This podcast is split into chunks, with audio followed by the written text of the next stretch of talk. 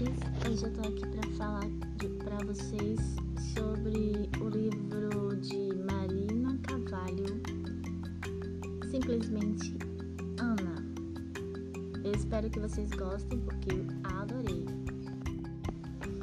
Imagine que você descobre que seu pai é um rei.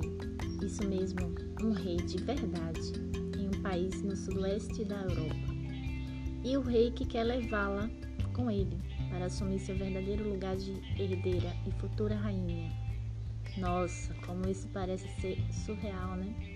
Mas aconteceu com nossa heroína, com nossa Ana, que pega de surpresa pela informação de sua origem real.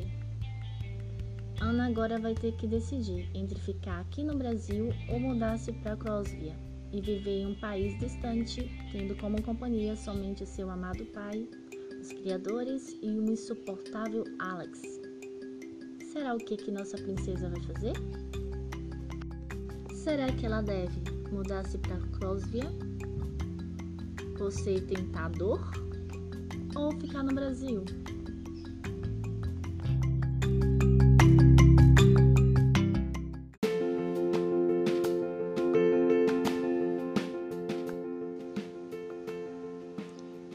Mudar-se para Crosvia pode ser até tentador.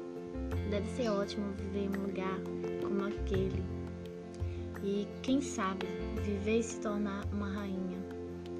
Mas, para nossa amada Ana, saber que não poderia contar com seu pai o tempo todo era muito cruel para ela. E ainda mais sem saber quem seria o Alex. Será que ele seria uma pessoa boa ou ruim?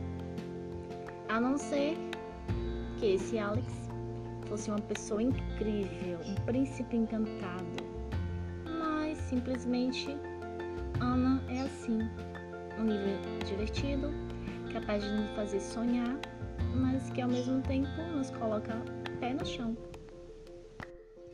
No decorrer da história, a Ana chega na Crosvia e descobre que o país é lindo, que seu pai tem um enteado que por sinal não gosta muito dela. Conhece sua tia, seus primos e amizades com os empregados rapidinho.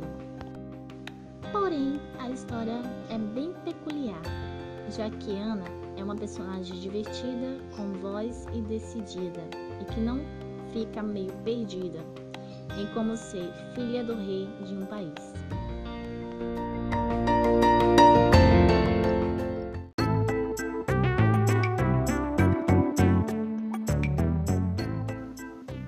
Marina Cavalho fez do que podia ser uma simples cópia adaptada para o Brasil uma divertida história que nos prende do início ao fim. É uma leitura rápida e divertida para o finalzinho da tarde.